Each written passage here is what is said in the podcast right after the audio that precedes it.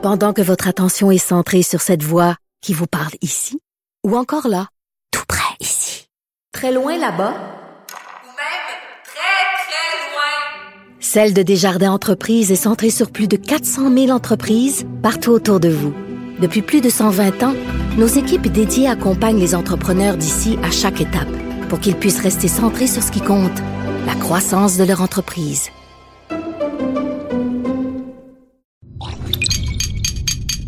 Cube Radio.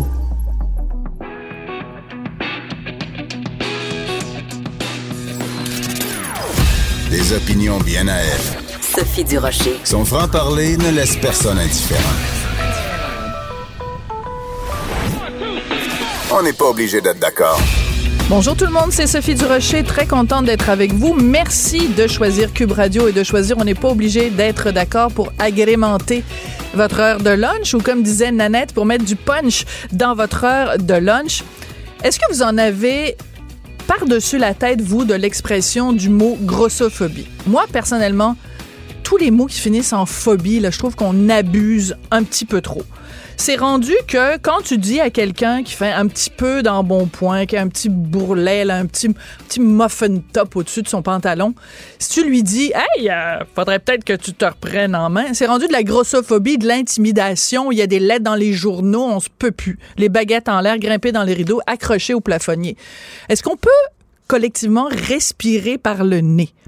On fait face en ce moment au Québec, puis c'est un phénomène en Amérique du Nord, en Occident, à une épidémie d'obésité. Alors quand des médecins, quand des nutritionnistes, quand des spécialistes nous disent il faut que vous surveilliez votre poids parce que par exemple l'obésité abdominale est liée à plein de problèmes de santé, mais c'est pas de la grossophobie ça, c'est juste le gros bon sens. C'est le GBS. Ce matin, dans les journaux, il y a une lettre écrite par deux euh, nutritionnistes, une nutritionniste diététiste et une technicienne en diététique, qui euh, sont fâchés parce qu'à l'émission de Julie Snyder à V, euh, on a décidé de prendre en main l'humoriste Dominique Paquet et de lui faire perdre du poids. On va le suivre pendant plusieurs semaines. Et là, les deux nutritionnistes écrivent, ben, une perte de poids n'est pas un spectacle. La ligne est mince entre la grossophobie et l'intimidation. Hey, wow, wow, wow, on va se calmer. Je vais vous raconter une anecdote.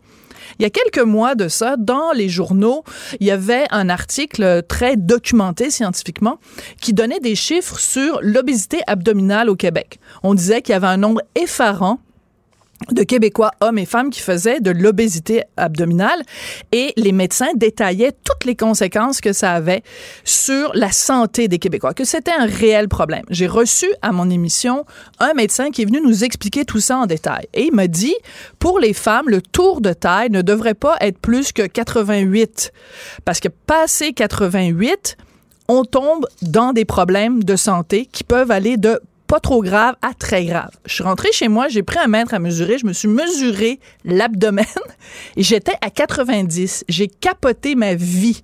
Je me suis dit, Sophie, il faut que tu te prennes en main. Pas pour des raisons esthétiques, pas pour faire plaisir à mon chum, pas pour faire plaisir aux gens sur Instagram, pour moi, pour ma santé personnelle.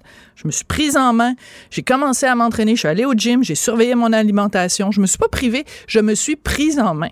Je suis très fière aujourd'hui, 21 janvier, de vous annoncer que mon tour de taille est rendu à 80 cm. Je suis pas devenue anorexique, je suis pas devenue obsédée de la bouffe. J'ai décidé de me prendre en main parce qu'un médecin m'avait dit Sophie, tu vas avoir des problèmes de santé. Tu as trop de gras abdominal. Est-ce que ce médecin-là est grossophobe? Non.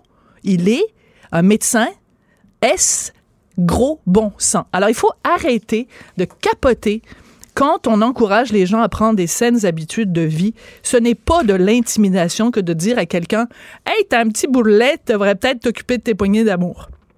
On se calme. Quand moi je vois ces accusations-là de grossophobie, rappelez-vous l'affaire Nathalie Simard, elle fait la une du magazine La Semaine dans lequel elle dit qu'elle est super fière d'avoir perdu 70 livres, puis un site de grossophobie qui l'accuse, elle, Nathalie Simard, d'être grossophobe.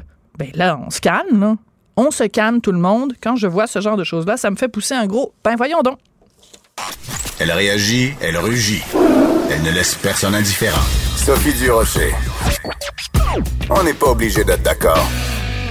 En tout cas, s'il y a un humoriste qui se fera pas demander de perdre du poids, c'est bien José Godin. Ah, mais j'ai mon muffin top quand même. Ah oui, montre-le donc. Ah oui, c'est vrai. Mais tu sais, c'est pas vrai, bon, mais, José. mais j'ai fait comme toi. J'ai Oui. décidé de me prendre en main pour vrai, pour moi. Parce que je viens d'avoir 49 ans, parce que j'étais tanné de sentir mon bourrelet dépasser de mes jeans. Parce que c'est comme ça, parce que je me suis dit, si je l'échappe de 3-4 livres par année, dans 10 ans, c'est 30 ou 40 livres. Puis ça va être vraiment difficile. Là, c'est dur. Tandis que si tu prends soin de toi au fur et à mesure, ben, tu te prives un peu. En fait, le nerf de la guerre, c'est le sucre, dans mon cas. Ben oui. Et dans, dans et un, un- un aliment dans lequel il y a beaucoup de sucre, c'est l'alcool. Puis c'est très Ah, amusant parce que je te reçois aujourd'hui. D'abord, Oui. euh, laisse-moi te Ah présenter. oui, allô, allô. José Godette, animateur de Ça finit bien la semaine à TVA, humoriste.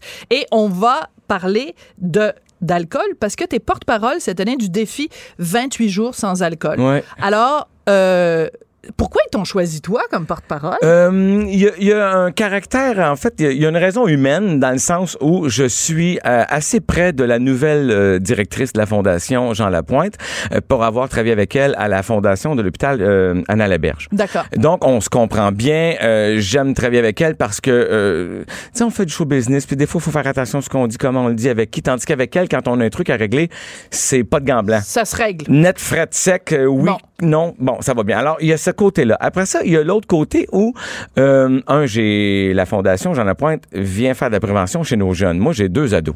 C'est presque adultes. Quel là. âge ils ont, tes Bon, ados? 15 et 17, mais bientôt 16 et 18. Ouais.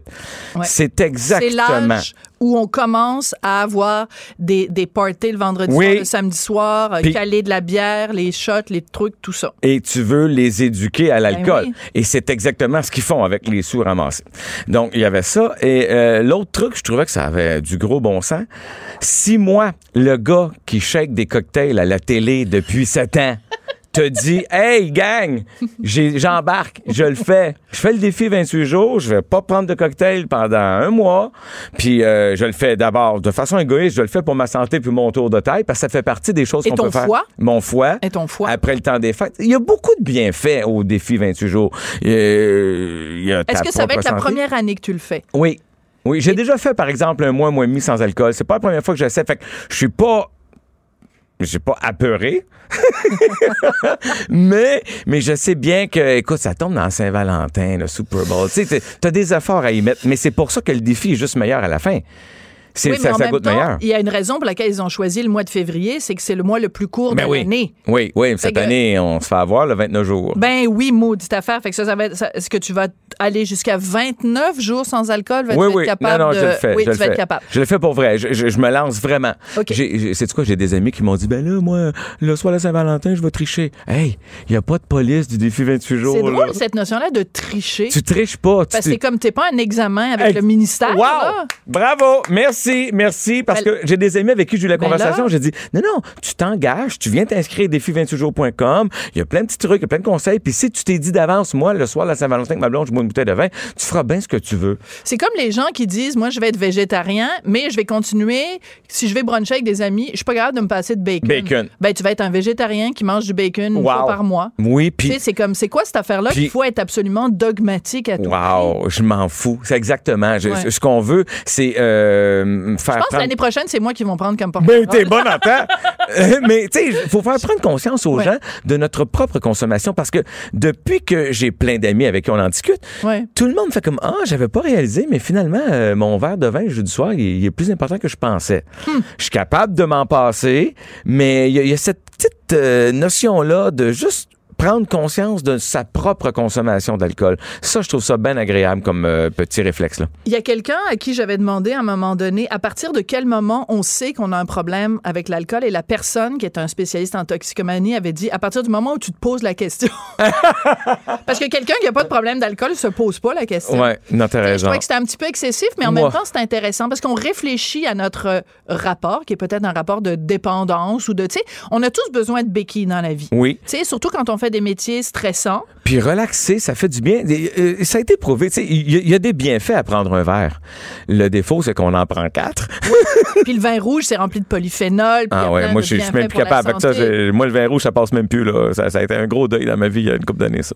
Ben moi, il paraît que pour les femmes en ménopause, c'est ou en pré-ménopause, c'est la pire chose. Il faut boire du vin blanc, mais pas du vin rouge. je ne sais pas pourquoi. Ça, ça va très bien. Moi, le vin rouge, je suis malade. J'ai arrêté. Mais ce que j'aime de ton attitude, José, c'est de dire justement, ils t'ont choisi toi même si t'es un gars justement qui, qui, qui prépare des cocktails à Ben la oui. télé, ben justement parce que s'ils avaient pris quelqu'un qui a une carotte dans le derrière puis qui, a, qui, a- qui, qui- est un donneur de leçons, Non, non, qui boit juste du Perrier, Ah ben non, je ben pas les là. gens auraient dit ben non, c'est super plate, on n'a pas envie de se faire donner la leçon par ce gars-là. Alors Puis- que là, toi, tu ça. donneras pas la leçon. Pas du tout. Puis moi, là, j'invite les gens à, à- à le faire euh, de façon très égoïste. Faites-le pour vous faire plaisir, pour vous faire du bien. Partons avec ça. Si tu te fais du bien, tu vas euh, juste euh, t'allonger, euh, tu sais, te donner euh, Ouais. du, du pep, euh, parce qu'il semblerait que quand on arrête l'alcool, on gagne énormément d'énergie. Là, je vais le savoir, je vais l'essayer, puis ça a bien du sens parce que notre foie travaille moins Ben, ton fort. sommeil etc. est Le- meilleur, Bon. ta concentration est meilleure, il y a beaucoup de bienfaits. Là. Exact. Après ça, euh, ils ont euh, aussi développé le forfait euh, bronze, argent et or. Donc, pas la semaine ou pas la fin de semaine ou tout le 28 jours. Moi, ma blonde me l'a déjà dit, je vais faire pas la semaine, mais la fin de semaine, je veux continuer de prendre un verre de vin, s'il te plaît. Hey, chérie, Ben oui. tu le fais comme tu veux, ton défi, mais s'il te plaît, viens t'inscrire. Moi, je suis là pour rappeler aux gens, euh, si tu fais le défi, fais pas juste le dire, viens t'inscrire. Parce qu'il y a ça aussi, beaucoup de gens le faisaient, puis plein de gens qui venaient pas s'inscrire, un peu comme le Movember. Oui, c'est ça. Tu dis non, Mais tu ça te la- donne rien. Mais tu te laissais pousser la moustache, là. Si t'as pas, si pas fait ton don qui va avec, tu te laisses juste pousser la moustache. Oui. Moi, je veux que Donc, tu viennes c'est le côté aussi qu'on peut aussi très bien donner de l'argent puis pas le faire. Oui, moi, j'ai, mais là, à ce moment-là, tu peux parrainer. Moi, Ouais. j'ai des amis qui vont me parrainer parce que c'est clair qu'ils vont pas le faire. Ils me l'ont bien dit. difficile. Exact. Tu peux créer, Ouais. tu peux former des équipes. Il y a millions de façons, mais tout est expliqué sur le défi 28jours.com. Mais il y a, puis en même temps, c'est juste de s'arrêter quelques secondes puis de voir les bienfaits qu'on va faire avec ces sous-là. 80 000 jeunes rencontrés par année à qui on vient expliquer parce que l'alcool et il y a le cannabis maintenant, c'est, ça tourne alentour, Oh, là. puis la combinaison des deux. Des euh, deux? Oui, oui, parce que le gars d'Éducalcool, la Hubert Sassi, euh, le monsieur, le directeur de, de- d'Éducalcool, est venu plusieurs fois à l'émission pour nous expliquer. C'est vraiment comme le ni- nitroglycérine. Hein? Mm. Ouais. Puis l'ordre dans lequel tu le consommes, là, si tu prends du cannabis avant l'alcool, l'alcool avant le cannabis, c'est pas les mêmes effets. Je savais même Donc, il faut, euh, il, faut, il faut vraiment faire euh, attention à ça. Tu as dit un mot-clé euh, tout à l'heure. Tu as dit qu'une des choses que faisait la Fondation, c'est d'éduquer les jeunes. Ouais. Est-ce que c'est pas la job des parents de faire ça, de, de, de s'asseoir avec nos ados puis de leur parler de c'est quoi, tu sais, se torcher, ça peut être peut-être le fun une fois, Hmm. mais, euh, mais pas chaque semaine? Oui, puis c'est c'est bon, c'est très bon ce que tu dis en ce moment, mais je veux pas défendre les parents, mais d'un autre côté, plusieurs de, de- des parents, puis j'en fais partie, nous-mêmes, on n'a pas eu cette éducation-là. Ouais. Alors, euh, on est dans le, dans le contexte en ce moment où c'est fou comment on, se libère rapidement. hein. J'aime ça. Je- je- tu- tu viens de, de m'ouvrir une porte, je fais wow. T'as raison. Oui, c'est la job des parents. Moi, j'ai eu la chance d'avoir deux ados faciles. D'accord. Je sais que j'ai des amis qui ont eu des ados très compliqués. Puis je peux Peux-tu pas donner dire. des noms? Non, Blague! Denis. Non, non, mais, mais salue Denis. on salue Denis. Non, mais c'est vrai que moi j'ai été capable d'avoir Ouais. Ces conversations là à la maison avec mes jeunes. Euh, ils n'ont pas été demandants, ils ont fait Mais quelques petits peut-être parties. aussi que tu as été un modèle. C'est-à-dire que si euh, ils te voient consommer, avoir du fun, avoir du plaisir, euh, mais boire avec modération Ouais, ou avec ça. une certaine modération. Non, non, je suis pas pire, Non, non, t'es pas pire. Oui. Non, mais ce que je veux dire, c'est que s'ils voyaient un père qui était complètement, ou tu sais, ou je sais pas, des amis qui viennent manger à la maison, puis que vous êtes tout le temps sur le party, puis que ça finit à 4 heures du matin. Ben euh, oui, ça, ça l'aide. ce que je veux dire? Ils ont vu le grand-père aussi. Il y a le modèle de papa, il y a le modèle du grand-papa qui, lui, allait un peu trop loin, puis mais Ah, il faisait des frettes dans le party. On a eu plein de conversations là-dessus. Ouais. Puis l'autre truc, puis moi, je prône ça euh, vraiment haut et fort, là. Je n'ai pas interdit l'alcool à la maison. Moi, les jeunes, j'ai fait l'inverse. Ça, c'est ma, ma méthode à moi. Ça, c'est drôlement intéressant. Moi, ce que j'ai dit à mes jeunes, là, parce que j'ai eu 15, 16, 17 ans, puis j'ai voulu prendre un verre avec des amis.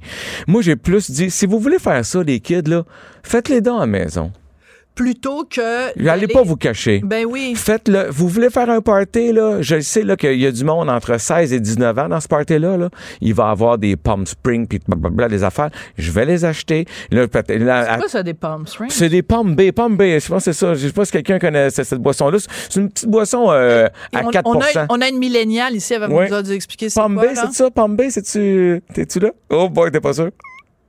Ah, bon, on t'entend pas. Non. C'est pas grave. Meilleure Mais la c'est un genre de Oui. cooler. Tu sais, c'est une petite boisson fruitée alcoolisée à 4% je pense. Et ça, Et- ça, Hubert Sassi d'Éducalcool te dirait c'est dangereux, puis c'est néfaste, puis tu comprends ce que je veux dire? Oui, que mais là, je suis pas parles, dans le Red Bull, euh, vodka- vodka, Ouais, mais tu là. me dis tes ados 15, 17 euh, théoriquement, ils n'ont pas le droit de consommer Je, de l'alcool. je le dis, je viens de le dire, je me, je me, je, je, le lance, je, parce qu'ils vont le faire.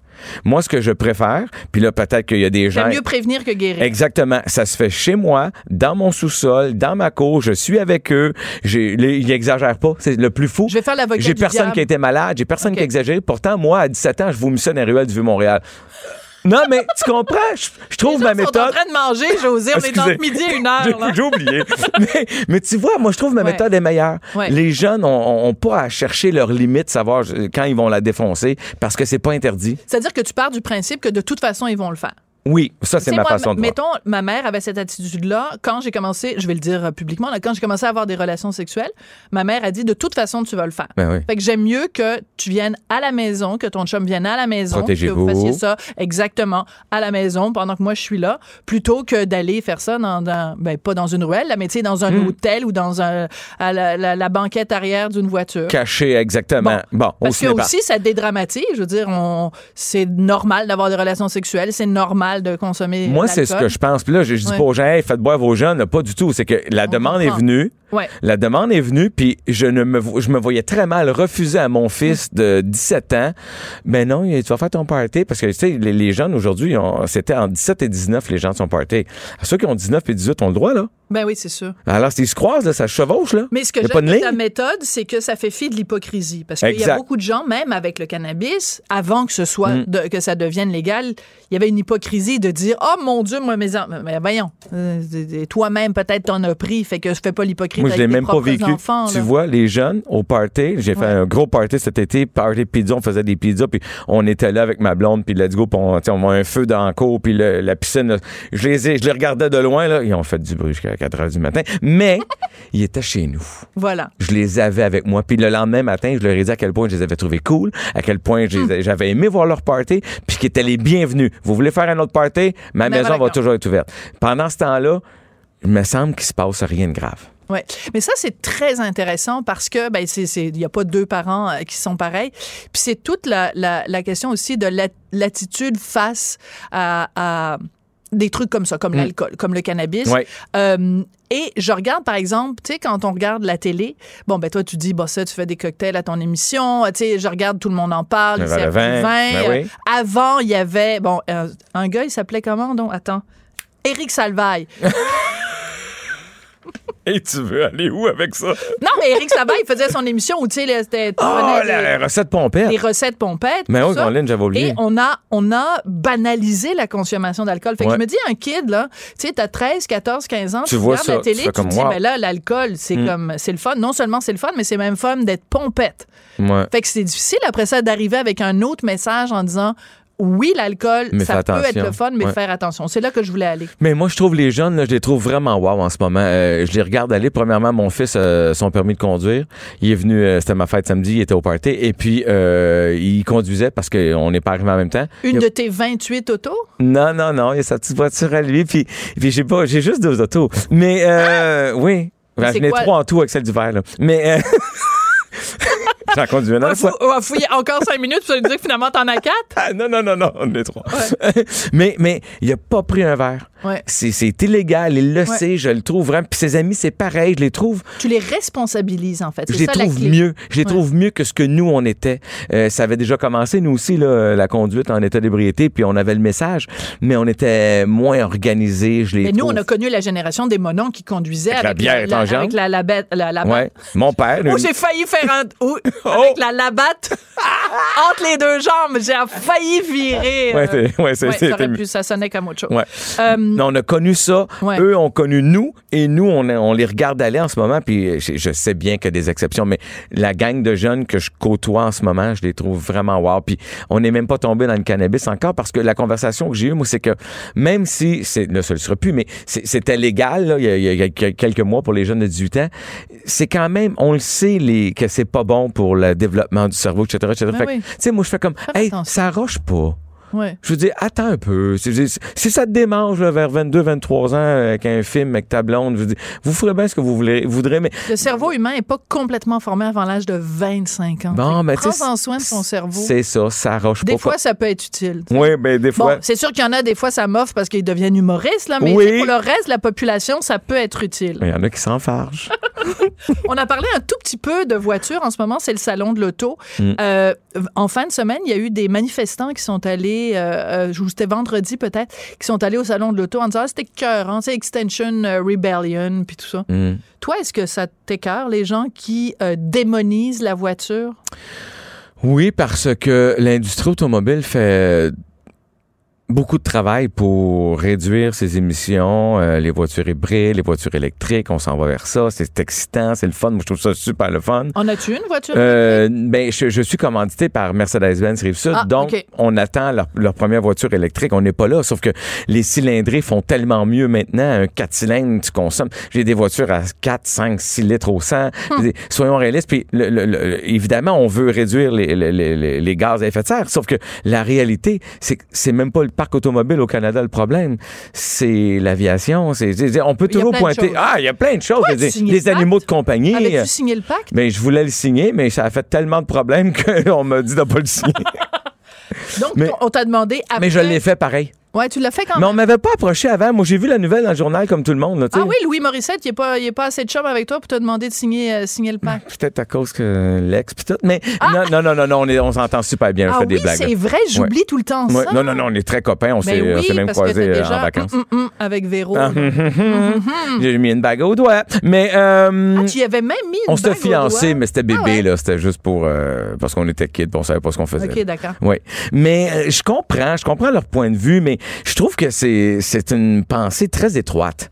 C'est euh, le Qu'est-ce qui est une pensée étroite? de dire euh, l'auto est le Ah oui. démon. Ceux qui démonisent. Oui. Ouais. Euh, L'auto est un démon. L'auto, ça fait partie de l'équation.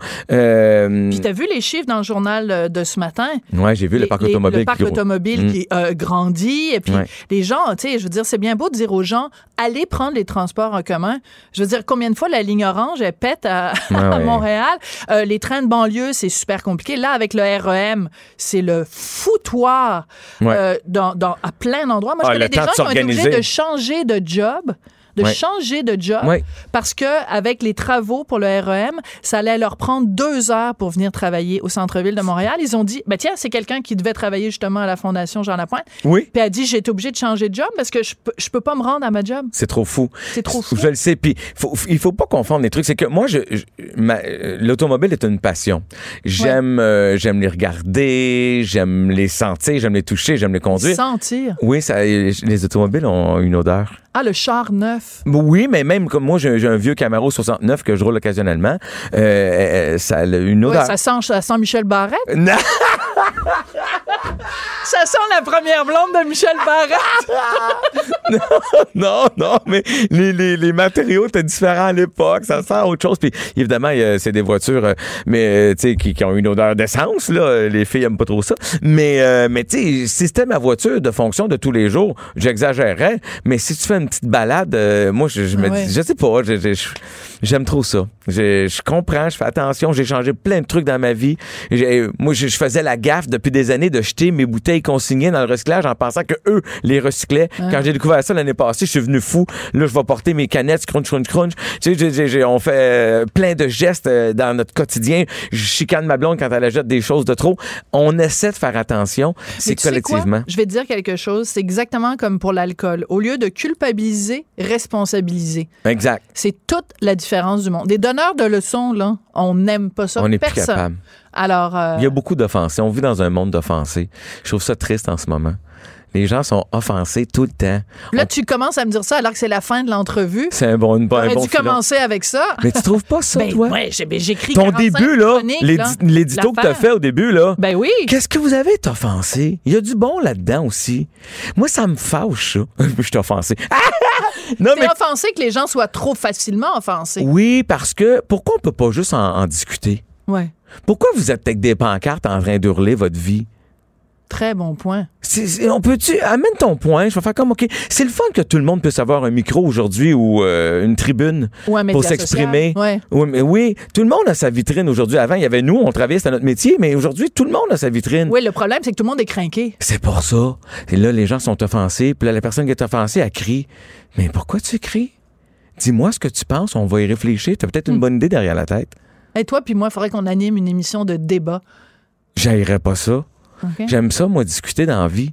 Puis je trouve ça fou de voir le monde aller. Je me dis, calmez-vous un peu. J'ai adoré ton, ton intro de show. T'es bien gentil. On va prendre ça, mais on va le faire jouer en boucle. José Godette adore les intros d'émissions. Ah oui, calmons-nous un à peu. Cube, à Cube Radio. Ouais. Ben, veux-tu nous faire une petite pub pour Cube Radio? T'as tellement une voix radiophonique. Mon Dieu, avec ma grosse voix de gars qui, euh, qui a trop crié hier soir. J'étais en enregistrement hier soir. Quelle pub tu veux? Qu'est-ce que je fasse? Ben, je sais pas, improvise. T'es humoriste. Fais-nous quelque chose de drôle, non?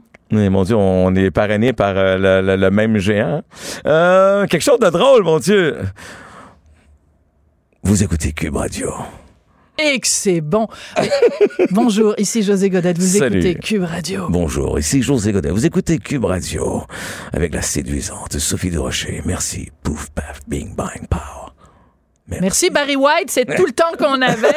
José Godet est animateur de Ça finit bien la semaine à TVA, il est humoriste et le nouveau porte-parole du défi 28 jours sans alcool. Tu sais que je vais t'appeler tous les jours pendant le mois de février pour m'assurer. Ben oui, Wow. je vais être la- je vais être ta police personnelle. Tu sais que quand j'ai fait mon casting pour faire l'émission de Ça finit bien la semaine, Ouais. t'étais là, t'étais l'invité. Ben absolument. Avec, euh, rappelles-tu? avec, Avec- un certain Richard Martineau. Ouais. Oui, c'était très le fun. Je on s'est beaucoup pas. amusé. C'était mon casting. Ouais. C'est grâce à vous si j'ai eu la job. Ben, c'est parce qu'on a été bon. Oui. Fait que ça a reflété sur toi, puis c'est comme ça. C'est exactement ce que je écoute, dis. tu m'enverras 10 de ton salaire que je devine faramineux. Merci Oh beaucoup! José C'est des coupures! voilà! Pendant que votre attention est centrée sur vos urgences du matin, vos réunions d'affaires du midi, votre retour à la maison ou votre emploi du soir, celle de Desjardins Entreprises est centrée sur plus de 400 000 entreprises à toute heure du jour. Grâce à notre connaissance des secteurs d'activité et à notre accompagnement spécialisé, nous aidons les entrepreneurs à relever chaque défi pour qu'ils puissent rester centrés sur ce qui compte, le développement de leur entreprise.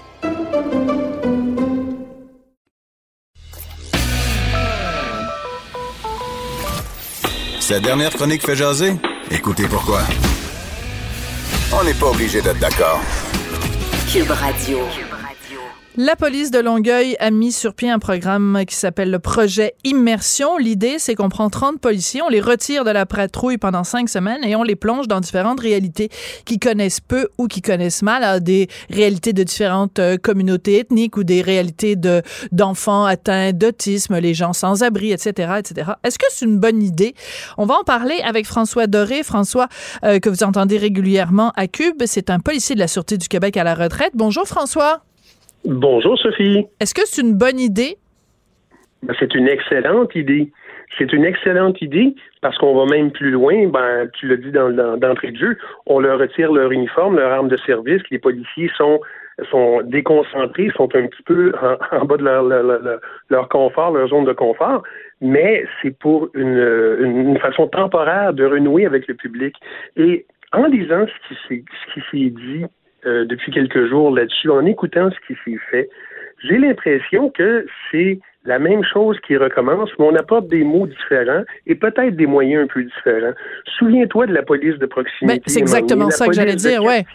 Oui, c'est ça. beat, les policiers à pied qui se promenaient dans Montréal, le beat, on n'en a plus de ça. Parce qu'aujourd'hui, les policiers répondent à des appels, des appels d'urgence. Leur clientèle, ben, c'est qui? C'est monsieur, madame, tout le monde, mais c'est aussi l'itinérant. C'est aussi la personne aux prises avec des problèmes de santé mentale. C'est aussi la personne aux prises avec toutes sortes de problèmes qui vit un peu à l'écart de la société. Et on le sait, il y en a de plus en plus. Et aujourd'hui, les policiers ne réagissent plus comme ça a déjà été le cas. C'est, c'est une job. Ouais. On arrive à on arrive à 3 heures moins une quand la relève à 3, commence à 3 heures. Ouais. À minuit et une, quand la relève finit, on est parti. Et c'est une job, point à la ligne. On a oui, fonctionnalisé, on a fonctionnalisé ou bureaucratisé la job de, de policier. Bon, écoute François, qu'on amène euh, les policiers en, en contact avec la réalité justement de la santé mentale, qui est un problème majeur. Moi, je, je, je, je trouve que c'est en effet une bonne idée. La réalité des enfants autistes et des familles qui vivent avec les enfants autistes, c'est important. La réalité des sans-abri, bien sûr, j'en suis. Dans le projet Immersion, on a amené euh, des policiers dans une mosquée et ils ont assisté à des cours de l'école coranique. Il y avait des petites filles voilées. Ils ont rencontré un imam qui euh, leur a dit que l'homosexualité c'était péché, que c'était correct la ségrégation entre les hommes et les femmes. Et moi, j'ai écrit là-dessus en disant que je trouvais que ça n'avait aucune allure. Et il y a un ancien policier de euh, la police de Longueuil. Je donnerai pas trop de détails parce que évidemment, il veut pas être identifié. Voici ce qu'il m'a écrit. Je ne suis pas contre le principe de rapprochement les gens de différentes cultures, de différentes religions, la ville de Longueuil est rendue très multiethnique. Je trouve juste que ce rapprochement a été fait à l'envers. Le service de police aurait dû inviter ces différentes personnes avec, ayant différentes cultures et différentes religions au poste de police afin qu'ils puissent voir la réalité policière de 2020. Comme policier, je suis disponible pour connaître ta réalité culturelle ou religieuse, mais connais-tu ma réalité policière? Qu'est-ce que tu réponds à cet ex-policier? Ben, ce que, ce que je lui réponds, c'est que ça devrait faire partie justement du projet. L'un ne va pas sans l'autre. De quel côté on commence? Du côté des gens qui euh, connaissent mal le travail policier ou du côté des policiers qui connaissent mal les gens avec qui ils font affaire? Les deux devraient être faits. Euh, L'histoire d'inviter de, des policiers dans une école coranique, puis d'expliquer pourquoi les petites filles sont voilées, puis la ségrégation. Écoute, on n'ira pas là parce que je pense que tu as passé de temps d'émission pour en discuter. Euh, je suis contre ça, tout à fait. Euh, je vais respecter ta façon de faire ta religion, mais pratique-la chez toi. Viens pas me l'imposer en pleine rue. Ceci étant dit, oui, je pense qu'on devrait euh, on devrait vivre les deux côtés. Et tu sais, à l'époque, là, puis je veux, veux pas dire dans le temps, dans le temps, dans le temps, c'est pas vrai. Mais tu sais, à un moment donné, il y avait des, des dîners spaghetti, des rencontres qui étaient autres que pour la police, mais qu'il y avait des policiers, qu'il y avait des citoyens, mm. les gens se côtoyaient. Aujourd'hui, ce n'est plus ça. C'est va faire ta job, puis reviens, puis ramène-moi tant de contraventions, puis laisse pas faire les petits culs ce qu'ils veulent faire. Regarde, t'es la police, t'es l'autorité. Puis évidemment, ça nous amène à comparer ce qui se fait ailleurs. T'sais, aux États-Unis, ben, on n'en parlera pas vraiment là, avec les armes qu'ils ont, mais ça nous amène à réfléchir sur ce qui se passe en Europe. Pendant qu'Emmanuel Macron euh, commence à armer ses policiers municipaux, parce que moi, j'ai vécu, euh, ben, j'ai des amis à Cognac, le chef de police de Cognac, j'ai vécu le moment où il était désarmé. Aujourd'hui, ils sont armés. Pendant ce temps-là, en Angleterre, on dit on apprend, ben, on apprend. Non, on n'apprend pas, c'est de tout temps. On dit que dans euh, au Pays de Galles, dans le reste de l'Angleterre, il y a à peu près 5% des policiers qui sont armés, et dans la région de Londres, il y en a à peu près 10% On dit qu'ils sont, ils sont un peu fous parce qu'ils courent vers le danger et qu'ils sont armés d'une matraque mais ils ont moins d'incidents aussi et ces gens-là sont plus de proximité, plus de contact avec la population. On n'est pas prêt en Amérique du Nord, on n'est pas prêt à Longueuil, au Québec, au Canada, euh, de dire lundi matin, là, la moitié des policiers, vous ne serez pas armés, puis allez patrouiller comme ça, parce que c'est une question aussi de de, façon de vivre, de façon d'être. Euh, j'ai lu à quelque part qu'en Europe, c'était la police par consentement parce que la population devait être mise au courant de ce qui se faisait et que la population devait être en accord. Alors qu'en Amérique du Nord, par extension au Canada, c'était la police par armes. C'est fais ça, ben non, je vais t'arrêter. Oui. Mais en même temps, est-ce que le danger, c'est pas justement que euh, la, et c'est ce qu'on reprochait à l'époque quand il y avait la police de proximité puis la police communautaire, où c'était des polices qui étaient plus euh, des policiers qui étaient plus euh, des petits lapins gentils. Ben c'est pas ça la police. La police, c'est l'État ah, et l'ordre. Absolument, je suis d'accord avec toi. Mais la police, c'est aussi une police de contact. Ben oui, les oursons qui sont remis à des enfants qui, euh, bon, euh, sont dans des accidents, sont dans des situations. Oui, la police de proximité, la police de contact, on les a appelés des policiers bonbons. Oui, pourquoi pas si on peut avoir un contact avec la population. Un policier qui va s'asseoir avec une gang de jeunes dans un parc, là, je rêve de voir ça, euh, Sophie. OK, juste pour jaser, pas pour aller écœurer qui que ce soit, pour jaser. C'est peut-être comme ça, à un moment donné, qu'on va... Oui, mais ils n'ont pas le temps, François, les, les ben, policiers, là, il n'y a pas assez de policiers de toute façon pour justement euh, procéder à des arrestations. Regarde tous les problèmes de, de, de ben criminalité, de gangs de rue, de, de, de, prostitution de mineurs. Là, en plus, on va les, les, les retirer pendant cinq semaines pour aller euh, euh, prendre un, un, chocolat chaud avec tous les membres de la communauté. Est-ce qu'on peut se permettre ça? C'est plus la question. Non. Non, aujourd'hui, aujourd'hui, non. On peut pas passer du point 1 de, de, de cette, cette, cette, ce, test-là, ou du moins ces séances-là, au point 100 en dedans d'une semaine. Graduellement, oui, ce serait une bonne idée. Et tu as touché un point important. Il n'y a pas assez de policiers, il n'y a pas assez de temps, il y a trop de monde. Oui, la criminalité juvénile, elle existe. Les gangs de rue, euh, les abuseurs, ça existe. Il faut que les policiers, en priorité, traitent ça. Mais en même temps, est-ce qu'on peut tenter de retourner la roue, puis avoir une certaine partie qui s'occupe de la population. Parce que, regarde, le crime, le crime augmente, c'est sûr. Moi, je veux pas que les policiers se transforment tous en, en Jeannot Lapin, Ben non. gentil, beau. euh, ben non, ça, il n'y en est pas question. Donc, il y a comme Puis- un- un- une juste mesure entre le, le- le policier bisounours puis le policier qui sort la matraque à, à la moindre occasion. Merci beaucoup, François. tout à C'est intéressant comme début, en tout cas, de, de réflexion. Je tiens à préciser que euh, et hier et aujourd'hui, euh, l'excellente équipe de recherche de Cube Radio a tenté euh, à plusieurs reprises de contacter la, la direction de la police de Longueuil qui ne veut rien savoir, ni de faire une entrevue avec moi, ni de faire une entrevue avec Benoît Dutrisac, mon collègue de l'émission euh, du matin. Et je trouve ça, je vais le dire publiquement, je trouve ça minable parce que il multiplie les entrevues dans les autres médias, les autres médias qui ont choisi de pas poser de questions difficiles à la police de Longueuil, alors que la police de Longueuil refuse de répondre à nos questions, sachant qu'on va leur poser des questions difficiles. Je trouve ça minable. Merci beaucoup, François. Pendant que votre attention est centrée sur vos urgences du matin, vos réunions d'affaires du midi, votre retour à la maison ou votre emploi du soir, celle de Desjardins Entreprises est centrée sur plus de 400 000 entreprises à toute heure du jour. Grâce à notre connaissance des secteurs d'activité et à notre accompagnement spécialisé, nous aidons les entrepreneurs à relever chaque défi pour qu'ils puissent rester centrés sur ce qui compte, le développement de leur entreprise.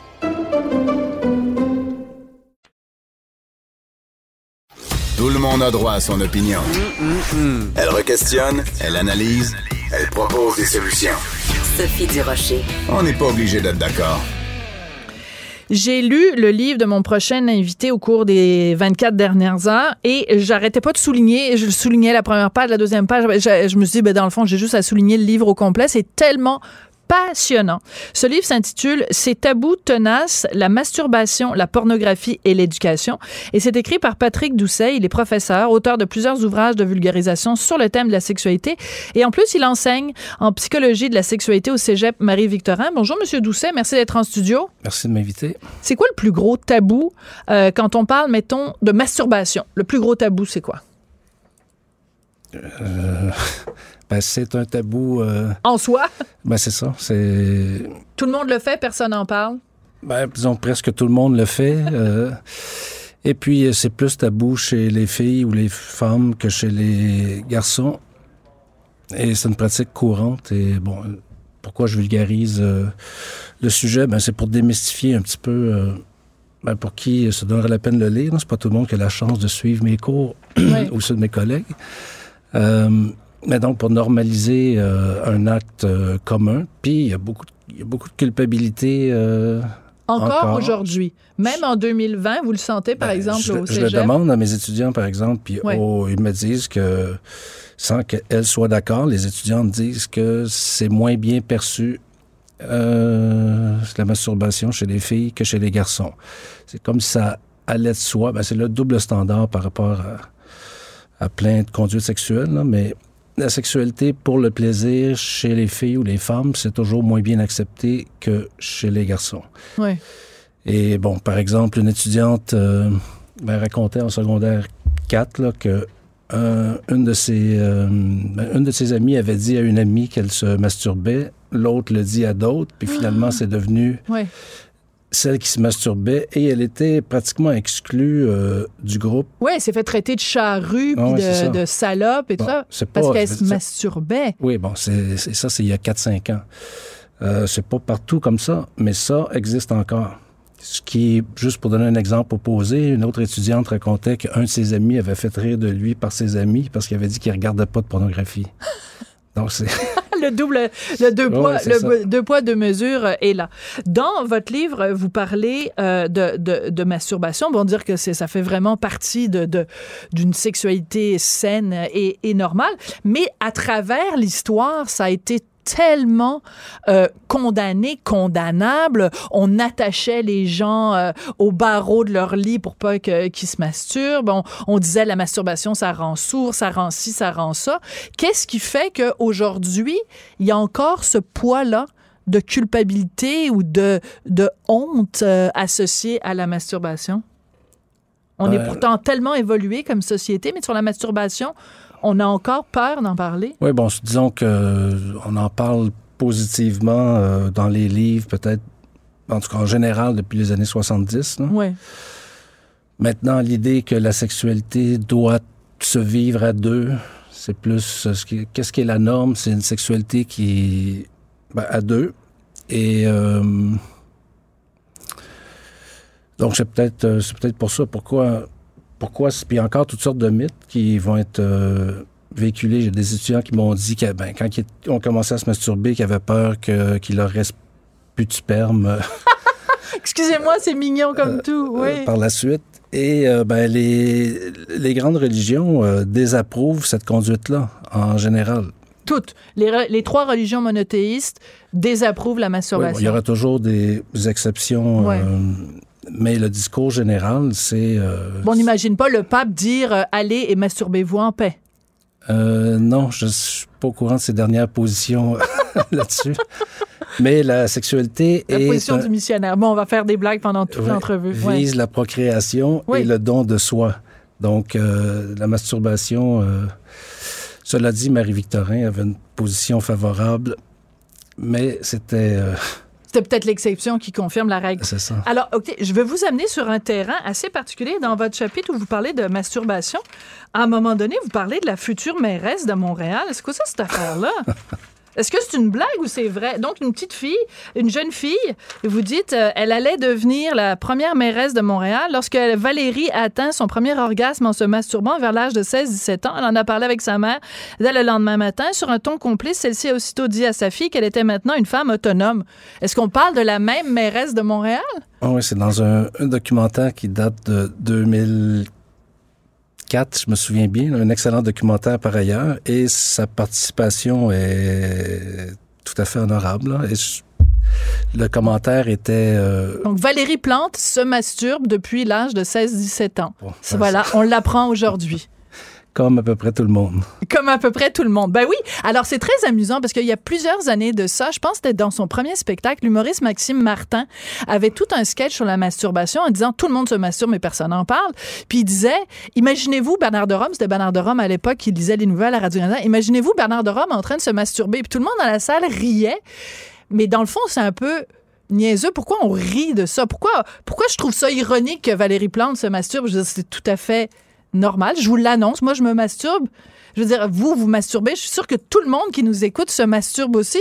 Tu sais, il y a des gens en régie qui se pointent du doigt en disant lui il se masturbe, elle se masturbe. Tu sais, je veux dire, c'est comme pourquoi encore on a comme cette petite gêne? Faire affaire à la masturbation, c'est donc ben niaiseux. Ben, c'est parce qu'on n'en parle pas et c'est associé à une conduite de loser, dans le fond. Là, si euh, Ouais. t'es pogné pour te masturber, c'est que t'as t'as pas été capable de trouver de partenaire. C'est un peu ça l'idée simplette qui Ouais. entoure ça. Mais euh, bon, je décris, euh, les, je parle des multiples bienfaits de la chose. Là, et on peut avoir euh, envie d'un rapport, ben, d'un plaisir sexuel moins compliqué que d'une relation à deux, une fois de temps en temps. Ouais. Euh, Hier, j'étais à un spectacle, c'est la nuit de la déprime, puis l'humoriste Alex Perron était là, puis il s'adresse à un moment donné à une femme dans la salle en disant euh, vous la madame qui a de la difficulté, qui est obligée de feindre l'orgasme, il dit moi mon meilleur ami c'est ma main. Je me disais, c'est quand même audacieux de parler de masturbation dans, dans un spectacle. Bon, restons, euh, on va mettre la masturbation de côté. Je veux qu'on parle de pornographie parce que dans votre livre, vous vous en prenez à certaines féministes anti-pornographie et vous, d'une certaine façon, vous prenez la défense de la pornographie. Je me suis dit, Monsieur Mais Doucet, comme, comme d'autres féministes d'ailleurs, qu'on dira les féministes euh, libertaires. Oui, Euh, je ne sais pas en termes de nombre, euh, mais il- y a des féministes qui sont contre la pornographie, il y a des féministes qui sont pour, oui, à ma connaissance, il y en a autant des. des deux barres. Ouais. Alors, vous, vous dites qu'il y a plein de clichés sur euh, la pornographie. Euh, vous voulez un petit peu démystifier ou dé-démoniser la pornographie? Pourquoi? Il y a des bienfaits à la pornographie? Ben oui, c'est. C'est aussi quelque chose, euh, les gens se masturbent, comme on disait tantôt, mais ça sera souvent aussi en regardant de la pornographie. Et ben, un discours qu'on entend, c'est que la pornographie, c'est essentiellement pour le plaisir des hommes. Ça, contribue à. Et c'est pour leur plaisir de, aussi de dégrader les femmes. Et euh, bon, les hommes, en gros, selon les statistiques, euh, se masturbent plus que les femmes et plus souvent. Mais euh, beaucoup de femmes se masturbent aussi et regardent aussi de la pornographie. Euh, bon. Euh, Et, Et parfois, leurs fantasmes, les fantasmes des femmes, sont pas tellement différents des scénarios qu'il y a dans la pornographie. Donc, vous, vous dites, à un moment donné dans le livre, vous dites, ben, si ce qui se passe entre leurs deux oreilles ressemble beaucoup à ce qu'il y a dans les films, pourquoi est-ce qu'on dénigre ce qu'il y a dans les films? C'est la même chose que ce qu'il y a entre leurs deux Oui, oreilles. ben la pornographie représente aussi bien des fantasmes des hommes que des femmes. Ça, on n'entend pas ça souvent. C'est, on entend juste parler. C'est comme si c'est juste les hommes qui consomment la pornographie. Il y a euh, beaucoup de femmes aussi, et euh, ben elles apprécient euh, finalement les scénarios là, euh, plus ou moins typiques ou atypiques qu'on y voit. Les féministes ont beaucoup, certaines féministes ont beaucoup de problèmes, par exemple, avec 50 nuances de, de gré, parce que justement, c'est du sadomasochisme, c'est du bondage, c'est toutes sortes de choses comme ça. Puis vous, vous dites, ben, est-ce que les féministes peuvent arrêter de faire la police dans la tête des femmes? Ce sont des fantasmes qui reviennent très souvent. Vous en faites une liste à un moment donné, c'est très amusant, de, de, fantasmes qui sont récurrents euh, chez les femmes. Est-ce qu'on peut polisser ce qui se passe à l'intérieur de la tête des femmes? Ben non, je- justement, c'est, c'est, une autre façon de culpabiliser les désirs sexuels légitimes des femmes. Euh, bon, tout dépend. Les chiffres, pour, les- disons juste pour les, les fantasmes de type euh, soumission, domination, ben 30 à 60% des femmes ont des fantasmes de la sorte. Ça veut pas dire qu'elles souhaitent le faire. Beaucoup, beaucoup les réaliseront euh, aussi. Mais peut-être que la- même la majorité aurait des fantasmes, au moins à l'occasion de la sorte. Ouais. Euh, Alors, vous faudrait- dites, par exemple, être attaché par quelqu'un pour obtenir du plaisir sexuel, 52% des femmes ont ce fantasme-là. Attacher quelqu'un pour obtenir du plaisir sexuel, 41% des femmes ont ce fantasme-là. Ouais. Donc, c'est, c'est, c'est- ça fait beaucoup de monde à la messe, là. Ben oui. Et pourquoi il n'y a aucun mal là, dans la mesure où ces relations-là, ben, en fait, là, c'est juste au niveau fantasmatique que ça se passe euh, seul dans sa tête, là, ou en regardant des trucs qui nous plaisent. Ouais. Mais c'est c'est pas mal en soi. Y a, à moins que ça devienne si envahissant que ça perturbe la vie de toutes sortes de façons. Mais c'est pas mal en soi. Pourquoi faudrait-il culpabiliser euh, les femmes qui aiment euh, ce genre de représentation-là? Il nous reste seulement une minute, alors on va être très bref. Euh, vous dites dans le livre qu'il y a beaucoup de femmes qui se masturbent et le scénario qu'elles se font dans leur tête, c'est qu'elles s'imaginent être violées. Ça, là, c'est peut-être le plus gros tabou. Ça veut pas dire qu'elles aimeraient ça, se faire violer, mais c'est un fantasme entre leurs deux oreilles. Vous êtes, vous êtes assez audacieux de parler de ça, là, parce Ah, ben, que... moi, je, moi, je vulgarise. Ouais. Je- et donc, je résume ce que je lis et on mentionne toujours que c'est les fantasmes. Bon, je parlais de fantasmes de soumission euh, ou de domination tantôt. Ça peut inclure euh, quelque chose comme le viol. Bon, vous êtes euh, à l'écoute de On n'est pas obligé d'être d'accord. Ah, mais non, il me reste une minute. Bon, ben là, on faisait des signes que c'était terminé. Mais il me reste une minute. Donc, est-ce que vous allez vous faire lancer des pierres à cause de ce livre-là, Monsieur Doucet? Ben, je fais pas du tout là, la promotion euh, du viol, qu'on soit. j'ai pas ça- c'est pas ça que j'ai dit. Qu'on, soit clair, mais c'est ça. Mais j'ai exprimé plein- avec nu- On fait juste reconnaître les désirs légitimes de, de femmes et d'hommes. Et euh, ben, il y a pas. de- Je, je suis pas audacieux. Je fais juste dire ce qui est. Oui, mais vous savez qu'en 2020, même dire ce qui est, Monsieur Doucet, parfois, on se fait lancer des tomates. Alors moi, je ne vous en lance pas. Au contraire, je vous lance des compliments. J'ai trouvé passionnant votre livre. Ça s'intitule Ces tabous tenaces, la masturbation, la pornographie et l'éducation. Alors, en conclusion, vive l'onanisme. Ben, ouais. Même si vos étudiants, la plupart, n'ont aucune idée de quoi vous parlez Ouais, quand c'est vous dites le mot onanisme. C'est trop compliqué, il y a trop de syllabes là-dedans. Merci beaucoup, vous écoutez. on n'est pas obligé d'être d'accord et on se retrouve demain à midi. Au revoir. Cette émission est maintenant disponible en podcast. Rendez-vous dans la section balado de l'application ou du site cube.radio pour une écoute sur mesure en tout temps. Cube Radio, autrement dit. Et maintenant, autrement écouté.